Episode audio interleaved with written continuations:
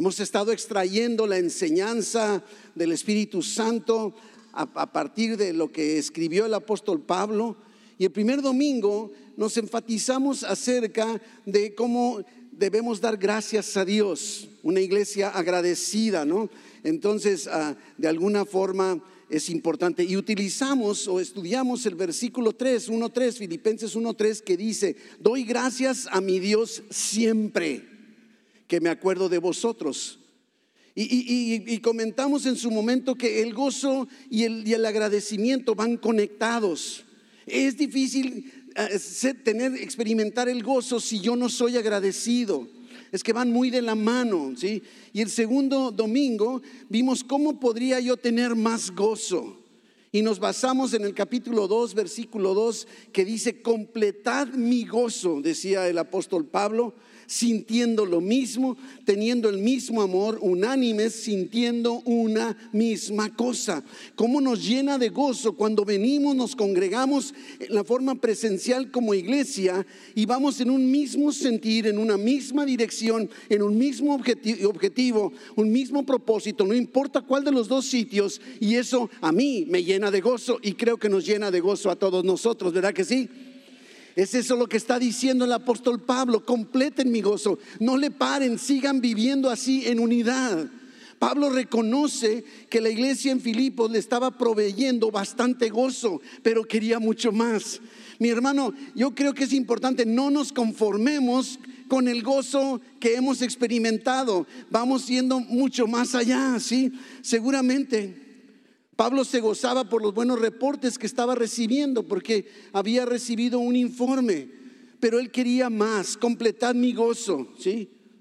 Es lo que él estaba buscando como un papá, ¿verdad? Cuando, cuando sabe que sus hijos andan bien y quiere que estar seguro de que van a ir todavía mejor, ¿verdad? Todavía mayor, mayor gozo, ¿no?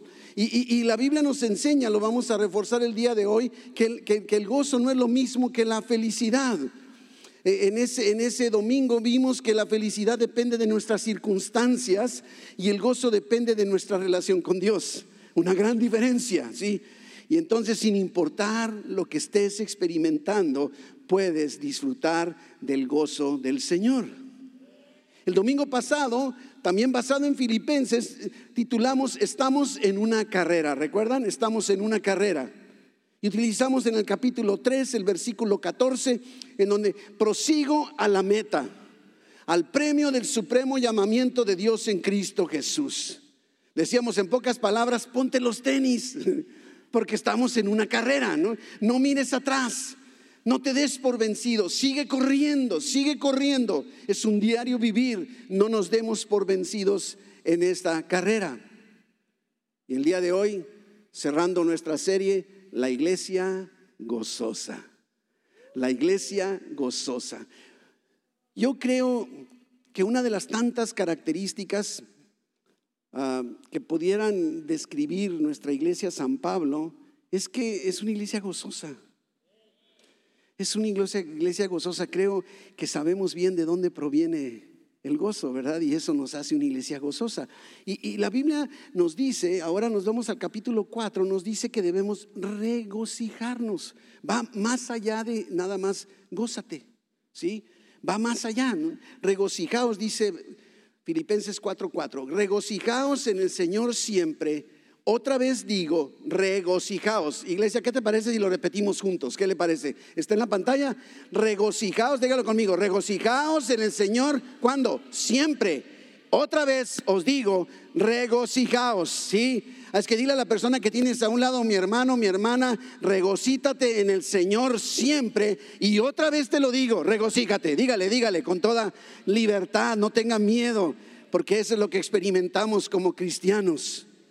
Ahora, del dicho al hecho hay mucho trecho, dice. Del plato a la boca se cae. Bien que se lo sabe, ¿verdad? Dice, ¿dónde está la Biblia? Sí. Déjame preguntarte. Una pregunta medio personal, a lo mejor nos incomoda un poco, pero ¿eres una persona feliz? ¿Te consideras una persona feliz, alegre, gozosa? Puede parecer una pregunta muy simple, pero déjame llevártelo más allá. ¿Podría tu esposa decir que eres un varón gozoso? Ay. ¿Podría decir tu esposo que eres una mujer de gozo? ¿O tus hijos, o tus padres, o tus amigos, tus compañeros, o tus hermanos en Cristo podrían decir que eres una persona gozosa? ¿Se podrá verdaderamente gozar en todo? Porque Pablo está diciendo regocijaros, no nada más gozarnos, sino regocíjate y dice siempre. ¿Sí? Entonces, ¿será posible tener gozo en medio de tanta tragedia de hambruna, guerra, violencia, secuestros, delincuencia, delincuencia, injusticias? Se habla mucho de Tijuana. Viera cómo recibo mensajes de varias partes de la República en donde preguntan, ¿cómo están? Están todos, nosotros estamos de perfección. Dios nos ha rodeado con su favor y ahí estamos caminando, avanzando, ¿no? Y, ahora una de las cosas que podemos nosotros no perder de vista es que el apóstol Pablo está escribiendo esta carta a los filipenses desde la prisión. desde la prisión, no está alojado en un hotel cinco estrellas. Porque podrías, imagínatelo en, en Cancún, en una hamaca, con su piña colada, sin licor, que ahí está, y de repente dice, hey, regocíjense como yo. No, está en la cárcel, está encadenado tiene un guardia encadenado a él las 24 horas del día, los 7 días de la semana y está escribiendo, regocíjense en el Señor siempre. Y otra vez les vuelvo a decir, regocíjense. ¡Wow! ¿Tú qué escribirías si te encontraras en una situación similar a la de Pablo? Una vez que Dios me responda, entonces te invitaré a que nos gocemos. No sé, ¿verdad? Pero en este versículo podemos, antes de, ver aquellos elementos que pueden estorbar el gozo, yo quisiera que viéramos tres eh, ingredientes, tres verdades que, sacados de este versículo de Filipenses 4:4. Y la primera es que el gozo es imperativo. Dígalo conmigo, imperativo. ¿Sí? O sea, no es una opción. No está diciendo, pues el que quisiera, si les gusta, si sienten bonito, regocíjense estamos viendo que está en imperativo, está dando una orden, ¿sí? El Evangelio, lógicamente, consiste en buenas noticias de gran gozo. El reino de Dios está en nosotros, es gozo en el Espíritu Santo. El fruto del Espíritu inclusive es gozo. Y nos dice que debemos regocijarnos. Hay muchos elementos, muchas verdades que nos deben impulsar a regocijarnos, pero no es opcional. Claro dirías, bueno, entonces, ¿cómo le hago? Lógicamente para allá vamos. Pero no solo es imperativo, número dos es ultra circunstancial. Está más allá de las circunstancias. Regocijarme cuando van bien las cosas, yo siempre lo hago, tú no. Cuando las cosas funcionan como yo quiero, yo hasta brinco de alegría. Me regocijo una y otra vez, ¿verdad? Pero no sé, cuando las cosas no van como yo quisiera, te podía preguntar, ¿Tienes hoy algún problema en tu vida por el que estés pasando? ¿Estás batallando con algo? A lo mejor no te alcanza el dinero en tus gastos. O, una enfermedad en ti o en algún familiar que te, que te tiene agobiado. Circunstancias, circunstancias. Y el gozo es más allá de las circunstancias. Cuando Pablo dice regocijaos, es porque está diciendo que el gozo del cristiano, además de ser imperativo, es también más allá de las circunstancias, es ultra circunstancial. Y si nos está diciendo en imperativo que lo debemos hacer, es porque se puede. Dios nunca te va a pedir que hagas algo que tú digas, no, Señor, ¿cómo me pides eso? Yo pudiera pensar en un papá que le pide algo a su hijo. No, imagínense un hijo que está batallando con calificaciones y le dice, ¿sabes qué? Quiero que me saques puros dieces a partir de ahorita. Pues ya le pediste un imposible. Pero cuando Dios te pide algo es porque sabe que puedes. Es más, ¿sabías que ya te ha dado todo para regocijarte? Más allá de tus circunstancias, más allá de tus problemas y tu diario acontecer. Nuestro entorno, nuestra vida está siempre dependiendo de circunstancias, ¿no? Pero los no creyentes también se gozan cuando las cosas van bien, porque de alguna manera les da, ¿no? El gran reto de la persona gozosa es mantener el gozo a pesar de las circunstancias adversas, en medio de lo que estés experimentando, porque el gozo del cristiano no es un sentimiento, no es una emoción, va más allá de las circunstancias, inclusive no depende de las circunstancias. Entonces, si me dice que me regocije, es que me puedo regocijar. No importa lo que estoy experimentando o estés experimentando hoy. Pero un tercer elemento de lo que está aquí diciendo Pablo en Filipenses 4:4, entonces, ¿verdad? Dijimos, es en, ese sentido, es imperativo, es ultra circunstancial, pero número tres es cristocéntrico. No hay otra forma de experimentar un verdadero gozo. Dice, gozaos en el Señor. No, no dice nada más regocijaos, regocíjate, no, pues sí, está como be happy, ¿no? O sea, como dice, ¿no? Sé feliz, piensa cosas bonitas, regocíjate en el Señor. El gozo no está en la presencia de cosas buenas ni en la ausencia de cosas malas. El gozo es una persona y esa persona es Jesucristo.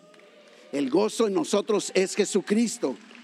Y quien tiene a Jesús es una persona gozosa.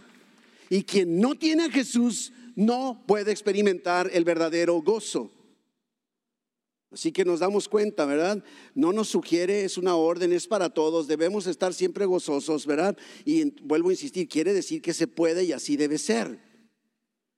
Pero al mismo tiempo no necesitamos ser psicólogos ni recurrir a los expertos en la materia para darnos cuenta de que no todos los creyentes estamos disfrutando ese gozo. Podemos platicar solo con conversar y de repente vemos así como una, no sé, como una aura de tristeza en los rostros del cristiano. ¿Por qué? ¿Qué es lo que está pasando? Algo les está arrebatando el gozo. Algo les está arrebatando el gozo. Y el Dios en que creemos, mis hermanos, el Dios de la Biblia, puede traer de vuelta la paz a tu alma. Él puede traer de vuelta el gozo a tu corazón.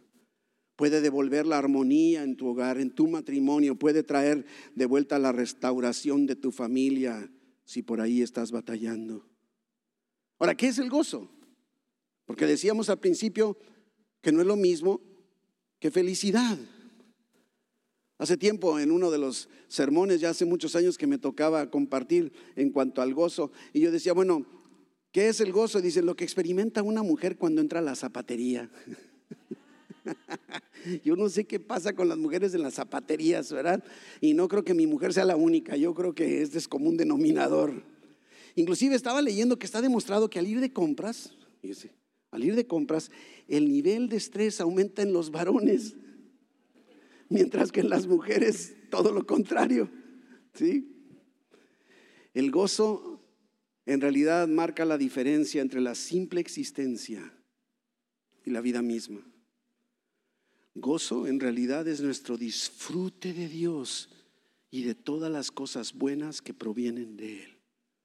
No confundamos gozo con felicidad, porque el gozo no es emocional, la felicidad sí. El gozo no depende de las circunstancias. Ahora, por fuera el gozo y la felicidad al amor pueden verse igualitos pero no son lo mismo, ¿verdad?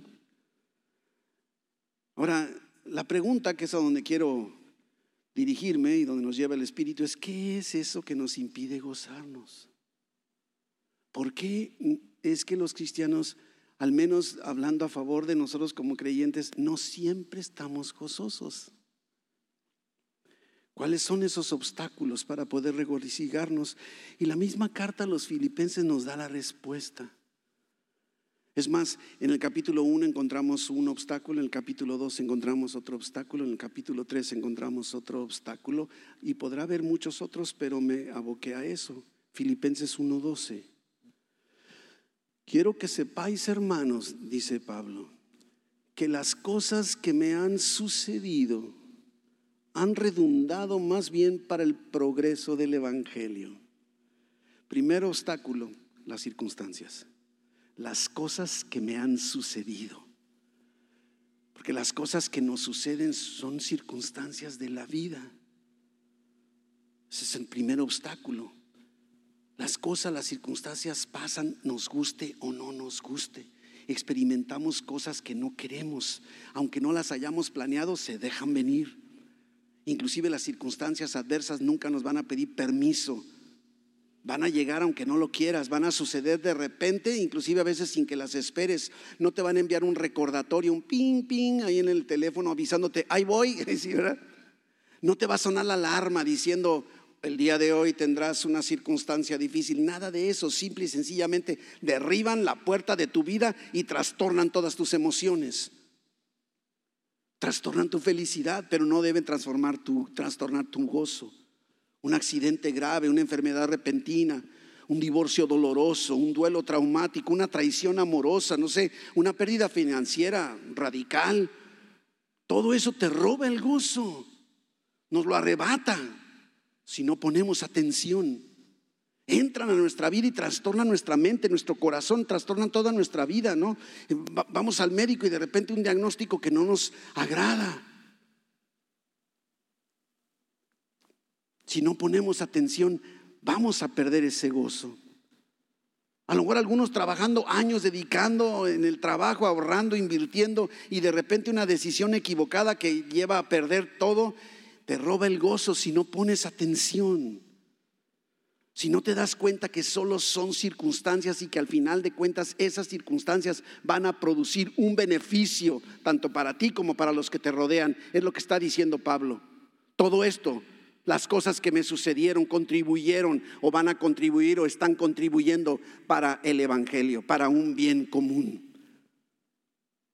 Es precisamente circunstancias, circunstancias, circunstancias que nos agobian. Y Pablo nos, nos, dice, como mis hermanos, quiero que sepan que las cosas que me han sucedido no me quitan el gozo. Está decidiendo obedecer. ¿Por qué? Dice, porque están contribuyendo al progreso del Evangelio. Hay un fruto. Tus circunstancias va, no las envía Dios. Dios no envía la prueba y la tribulación, pero sí las va a usar para un beneficio en tu vida y para un beneficio en la vida de todo lo que te rodea va a haber un fruto como resultado de tus circunstancias, aunque tú hayas sido el culpable o el ocasionador de esas circunstancias. Podrías decir, bueno, Pablo, ¿qué, puede decirnos Pablo? Pero ¿qué cosas, de qué cosas estás hablando, Pablo? Ah, ¿sabes qué? Pues podríamos hacer un resumen. Inclusive eh, eh, en otra carta Ah, Pablo hace un recuento en Segunda de Corintios, hace un recuento de todo lo que le pasó, pero fue perseguido en Damasco, rechazado en Jerusalén, olvidado en Tarso, apedreado en Listra, arrestado y azotado en Filipos, acusado de impostor en Corinto, encarcelado en Jerusalén, hasta lo mordió una víbora en Malta y fue arrestado en Roma. Esas cosas, o sea, espérame Pablo, ¿estás seguro? Esas cosas contribuyen para el beneficio del Evangelio, para el beneficio del propósito de Dios en mi vida. Y todo lo que está sucediendo en tu entorno, en tu vida, va a contribuir para cumplir el propósito que Dios tiene para tu existencia. Regocíjate por eso, mi hermano, no por las circunstancias, sino porque Dios tiene el control de todo lo que te está sucediendo. Pablo sabe bien que la mano de Dios dirige su destino. No lo olvides, no estás a la deriva. Regocíjate.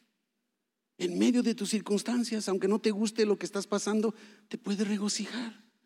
No estoy feliz, pero estoy gozoso. No me gusta lo que estoy experimentando, pero me regocijo, porque sé que mi vida está en las manos del Todopoderoso. Cuando Pablo escribe esta carta en la prisión, me llama mucho la atención, era resguardado los 24 horas del día, los 7 días de la semana por un guardia, de la, un soldado de la guardia pretoriana. ¿Sabe quién era la guardia pretoriana? Ya lo hemos visto en los domingos anteriores, pero era la élite de la guardia del emperador. O sea, no, custodiaban a cualquiera. Pablo era un preso político. Esa guardia pretoriana también le tocaba proteger la integridad del emperador. Y ahora tiene atado o encadenado a un guardia cada minuto, cada instante de su vida. Y Pablo no se queda callado. ¿Te puedes dar cuenta? Eso es, imagínate si Pablo no viera que las circunstancias de estar en la cárcel las produce de algún, va a producir un beneficio del evangelio, se quedaría, ay, te voy a tener aquí este soldado toda la vida aquí conmigo. No dice, ah, aquí vas a estar, mijito, déjame platicarte. Y a lo mejor unos así como, ay, ya me cansó este Pablo, me toca con Pablo. Y otros han de haber dicho, wow, ¿supiste lo que me pasó? Y, de, alguna manera es bien importante, tenían que escucharlo aunque no quisieran. Ellos eran la guardia del emperador, inclusive podían ellos andar paseando o caminando por todos los pasillos del palacio, ejercían una gran influencia política en el imperio romano. Y todos ellos fueron evangelizados. A lo mejor no todos respondieron favorablemente, pero todos, inclusive sabe cómo se despide Pablo ahí en Filipenses 4:22 cuando dice, todos los santos, sí, los cristianos os saludan y dice, especialmente los de la casa de César, del emperador. O sea, wow, imagínense nada más, ¿sí? Nada más eso. Nerón, el emperador de ese momento, del imperio más potente de la historia en ese tiempo, lo había constituido como presidente de las misiones extranjeras. Así como sin saberlo, lo nombró Pablo, ahora tú te encargas de hacer obra misionera por todo mi imperio. Y ni cuenta se dio Nerón, el malévolo Nerón. No sabe lo que hizo. ¿Pero por qué? Porque las circunstancias de todo lo que le pasó a Pablo obraron para el beneficio del Evangelio.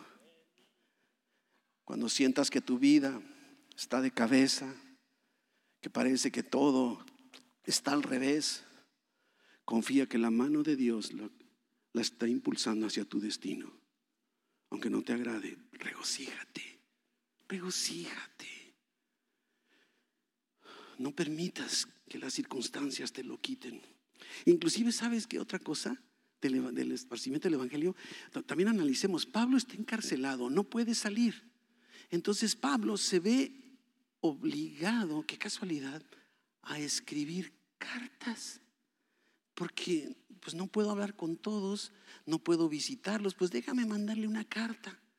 Y ese es nuestro o sea, trece cartas del apóstol Pablo en el Nuevo Testamento fueron escritas gracias a las circunstancias desagradables que Pablo estaba experimentando. Y por eso Pablo, sin darse cuenta, se está regocijando porque está pudiendo ver que contribuyen para el beneficio del Evangelio. Y tú y yo leyendo el día de hoy podemos decir, aunque no me guste lo que está pasando, a lo mejor te está, las circunstancias te están llevando a hacer algo o decir algo o ir a alguna parte que no lo hubieras hecho de otra forma.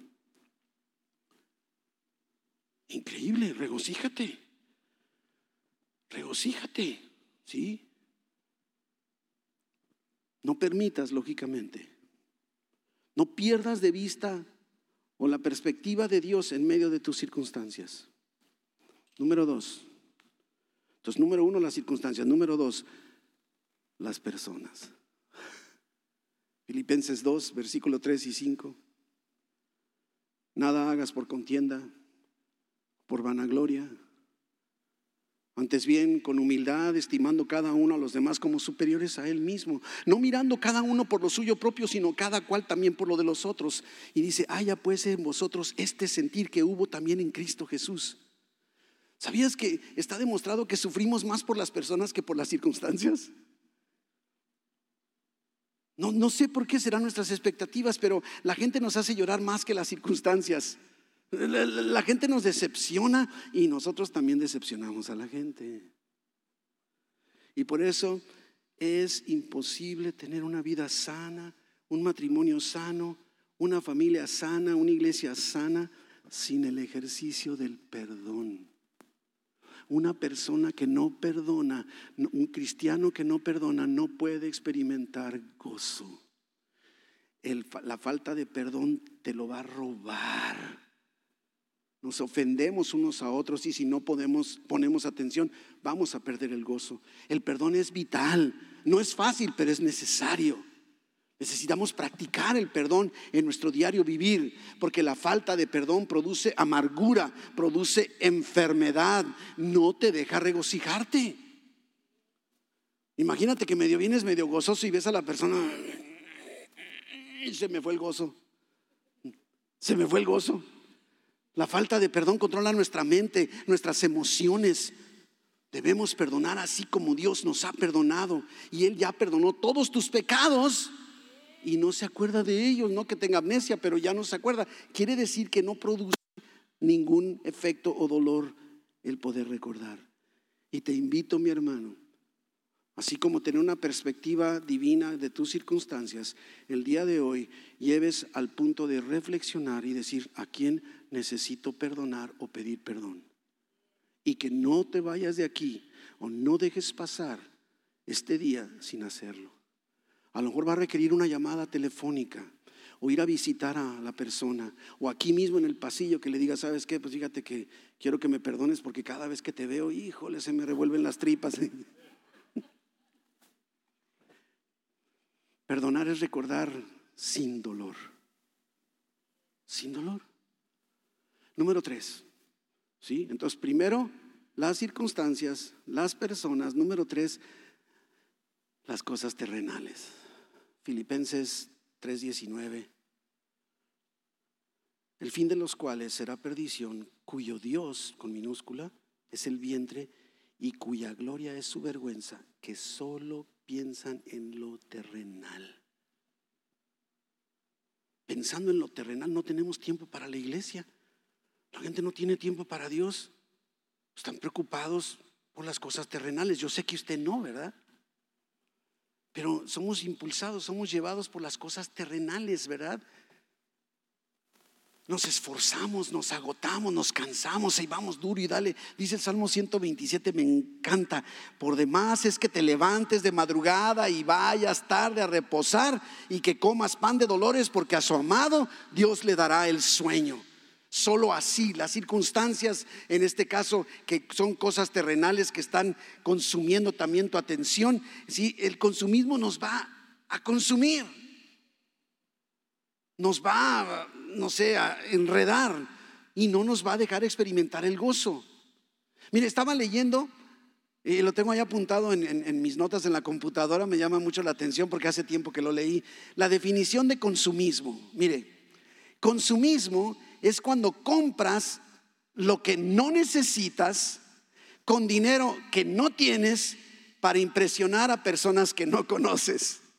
Creo que es muy cierto, ¿verdad? De alguna forma. ¿Cuántas veces tú y yo andamos corriendo, apurados, preocupados por las cosas materiales? Pensando en el futuro, en las herencias o en el tener, el, el comprar, el adquirir, el ahorrar, no sé, la prosperidad. Estaba leyendo de una anécdota que ya no sé si fue verdad o es más bien un chiste, pero estaban hablando dos personas acerca del famosísimo multimillonario ah, Rockefeller, John Rockefeller, ya después que acababa de morir, y uno le preguntó al otro, Oye, ¿supiste que se murió Rockefeller? Sí, sí, ¿verdad? Qué triste. Oye, ¿y, no sabes cuánto habrá dejado? Y el otro le dijo, ¿sabes? Dejó todo, no se pudo llevar nada. Creo que es muy cierto, ¿verdad? O sea, no dejó nada, digo, no se llevó nada, ¿no? Si pones tu corazón en las cosas, nunca serás feliz. Solo Jesús va a llenar el vacío de tu alma y solo Jesús le va a dar sentido a tu existencia. Regocíjate, aunque no tengas para esos zapatos nuevos. Regocíjate. Pon tu corazón en Dios y no en las cosas materiales y podrás regocijarte. Número cuatro, la ansiedad. Cuando estoy ansioso no me puedo regocijar. Filipenses 4, versículos 6 y 7, me encanta este versículo. Si tan solo lo viviéramos todos los cristianos, porque ese es el antídoto, antídoto contra la ansiedad. Por nada estés afanoso, sino en vez de eso, sean conocidas tus peticiones delante de Dios en toda oración y ruego con acción de gracias. Y la paz de Dios que sobrepasa todo entendimiento va a guardar nuestros corazones y nuestros pensamientos en Cristo Jesús. ¡Wow! Pero la ansiedad nos va a privar del regocijo. ¿Conoces una persona ansiosa? ¿Conoces alguno? Es más, ¿has visto alguna persona ansiosa hoy? No, no voltees a la persona de un lado, mejor saca un espejo y vete en el espejo. Porque creo que todos experimentamos la ansiedad, ¿sí? La ansiedad afecta a los niños, a los adolescentes, a los jóvenes, a los varones, a las mujeres, a los ancianos, a los profesionistas, a los analfabetos, a los creyentes, a los no creyentes, nos afecta a todos. si nos descuidamos. Inclusive la palabra ah, ansiedad, ¿sabe qué significa? Ahorcar. Pues imagínate, digo, ¿qué, qué, palabra tan intensa para expresar, porque a veces la ansiedad no es así como, pues estoy tantito preocupado. No, no, no, la ansiedad, es más, la hemos experimentado, no tengo que platicarte, la verdad. Mucha gente estrangulada por todas partes. Y Jesucristo fue bien claro al decir que la ansiedad es inútil. ¿Quién de vosotros, dijo Jesús, quién de vosotros podrá, por mucho que se afane, añadir a su estatura un codo? ¿Quién podrá? Por más que te afanes. La ansiedad es como estar escuchando como dos voces. La voz del remordimiento por el pasado, ¿sí? Y la otra voz, la preocupación por el futuro. Es que el día de ayer, ¿eh? y lo que va a pasar mañana. Y así estamos continuamente, ¿sí? Y entonces hay personas que no viven porque nunca han sanado las heridas del pasado. Es que cuando estaba chiquita me violaron. Y es que mi papá me habló muy feo. Y es que a mí me abandonaron y me dejaron solo, sola. Increíble. Increíble. Yo digo, deja de vivir en ese pasado. Ese ya no es tu pasado. Tú vives tu presente y tu futuro, que es el que está en las manos de Dios. Deja atrás. Por eso quita el espejo retrovisor de tu vida. Pero tampoco estés, ¿sí? Preocupado por lo que va a pasar mañana. ¿Y si me enfermo? ¿Y si no me pagan? ¿Y si no me contestan? Jesús nos está diciendo que de nada sirve, además que es inútil, nos perjudica. La ansiedad es cuando te preocupas por lo que pudiera suceder. Y a lo mejor sabías que nunca va a suceder. Dicen los expertos que el 70% de las cosas que te preocupan hoy ni siquiera van a suceder. 70%. Imagínate, si tienes 10 cosas que te preocupan de mañana, 7 de ellas a lo mejor ni se van a cumplir. No sé, imagínate, ¿no? Que Sufrimos inútilmente, inútilmente. Es más, y si sucediera lo que tememos, sufriríamos dos veces, antes y después. Antes porque va a pasar y cuando pase también. Entonces tengo un doble sufrimiento, ¿verdad? La ansiedad en cierto punto es un indicador de cierta incredulidad. Cuando yo estoy ansioso es que no le creo a Dios. Y por eso, de alguna manera, necesitamos poner un remedio a nuestra ansiedad. Dice, en toda oración y ruego con acción de gracias. Fíjese que es curioso, pero oración aquí en este pasaje implica una adoración. Va más allá que platicar con Dios. Es empezar a contemplar quién es Dios. Cuando empieces a experimentar esa ansiedad, por eso dice, haz notorias todas tus peticiones delante de Dios en toda oración y ruego con acción de gracias. Gracias Dios, porque tú estás en mi vida. Gracias Dios por lo que eres. Gracias Dios por lo que haces y vas a hacer. Y es como podemos enfrentar aquellas cosas que nos distraen de poder regocijarnos, obstáculos. Y lo primero, lo primero, termino, es que sin Cristo no puedes tener gozo. Y por eso es necesario que al terminar ahorita, ya estoy concluyendo, decirte, si tú no tienes a Cristo en tu corazón, o sientes que te has alejado, Dios te recibe con los brazos abiertos en esta tarde, en este momento, que tú digas, yo quiero entregar mi vida a Cristo, yo quiero experimentar ese gozo en el Señor, gozo en Dios. Y nunca he entregado mi vida a Cristo y quiero hacerlo el día de hoy. Solo levanta tu mano. Quisiera tener la oportunidad de orar por ti para que des este paso de fe, comiences a experimentar ese gozo, ese regocijo en Dios. Porque sin Jesucristo no puedes experimentar. A lo mejor pasarás momentos de felicidad, de alegría, pero el gozo solo es en el Señor, en Jesucristo. Iglesia, quiero invitarte a que hagamos una oración de adoración que nos permita adquirir una perspectiva completamente diferente en nuestra relación con Dios. Cierra tus ojos ahí donde estás. te invito a que repitas conmigo. Mi Dios, quiero adorarte porque eres el Dios de mi vida. Eres mi creador. Eres mi proveedor. Eres mi consolador. Eres mi redentor, mi protector. Quiero adorarte, Dios, porque eres el Dios todopoderoso, porque eres el Dios infinito, porque eres el Dios eterno, porque eres inmutable, Dios omnipotente, Dios omnisciente, Dios omnipresente, porque tú eres el Dios verdadero, porque tú eres el Dios justo, porque eres un Dios misericordioso. Quiero adorarte hoy porque eres rico en misericordia, porque tú eres la razón de mi vida. En el nombre de Jesús. Amén, amén. Ahora imagínate después de esta oración. Venimos ansiosos, preocupados, angustiados, las circunstancias, las personas. Y así como ahorita podemos practicar, adorar a Dios por lo que Él es. Que no depende de ti, así es Él, esa es su esencia. Lo adoramos, inclusive una vez habiendo adorado, como ahorita acabamos de adorarlo a través de esta breve oración, una de dos. O eliminas la ansiedad o eliminas la oración, no hay más. No hay más, no hay dos más opciones. ¿Quién es tu Dios? ¿Cuál es el tamaño de tu Dios? Que es el fundamento de tu regocijo. El creador del cielo y la tierra está diciendo, regocíjate en el Señor. Y otra vez te digo, regocíjate. Y cuando sabemos esto, no hay lugar para la ausencia de gozo en nuestra vida. Y experimentaremos, como dice Filipenses 4:7, la paz de Dios que excede todo entendimiento va a guardar nuestra mente y nuestro corazón en Cristo Jesús.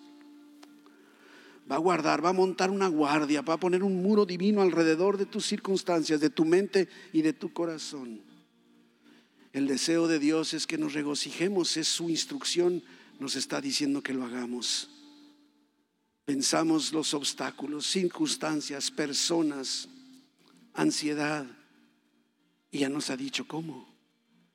Practiquemos, practiquemos para poder experimentar el regocijo en nuestras vidas y caminando de su mano podremos también decirle a otros, regocijaos en el Señor. Y otra vez te digo, regocíjate. Padre, te doy tantas gracias, mi Dios poderoso, porque eres quien eres. Gracias, Señor, porque tú pusiste las estrellas, inclusive los científicos no pueden enumerarlas, ni siquiera pueden llamarlas por su nombre, pero tú sí. Tú extiendes el universo, tú hiciste la creación completa no fue resultado de la evolución, sino de tu mano poderosa. Tú nos, diseñaste, como dice tu palabra en Efesios 2. Obra tuya somos, creados en Cristo Jesús. Gracias. Gracias, Padre, que tu Espíritu Santo aplique en la vida de cada uno de nosotros en esta tarde, Señor, que tu pueblo salga convencido de las realidades de que han puesto su fe en un Dios todopoderoso, que nada, nada le detiene. Y por lo tanto pueden poner en práctica la orden que tú nos estás dando de regocijarnos. Bendíceles, Padre. Permíteles ver más allá de sus circunstancias y que podamos vivir una vida de agradecimiento para que experimentemos el gozo. Guíales, muéstrate poderoso, trae sanidad sobre el que está enfermo, una bendición en sus finanzas, una prosperidad económica, Señor, que puedan ellos salir adelante y también bendecir a los demás que tú bendigas sus matrimonios, sus hogares, sus familias, su trabajo, su vida, su entrada y su salida de ahora y para siempre, donde quiera que ellos estén, Padre. En el nombre precioso de Jesús. Amén, amén, amén. Dios les bendiga. Los invito a que se pongan de pie. Vamos a alabar una vez.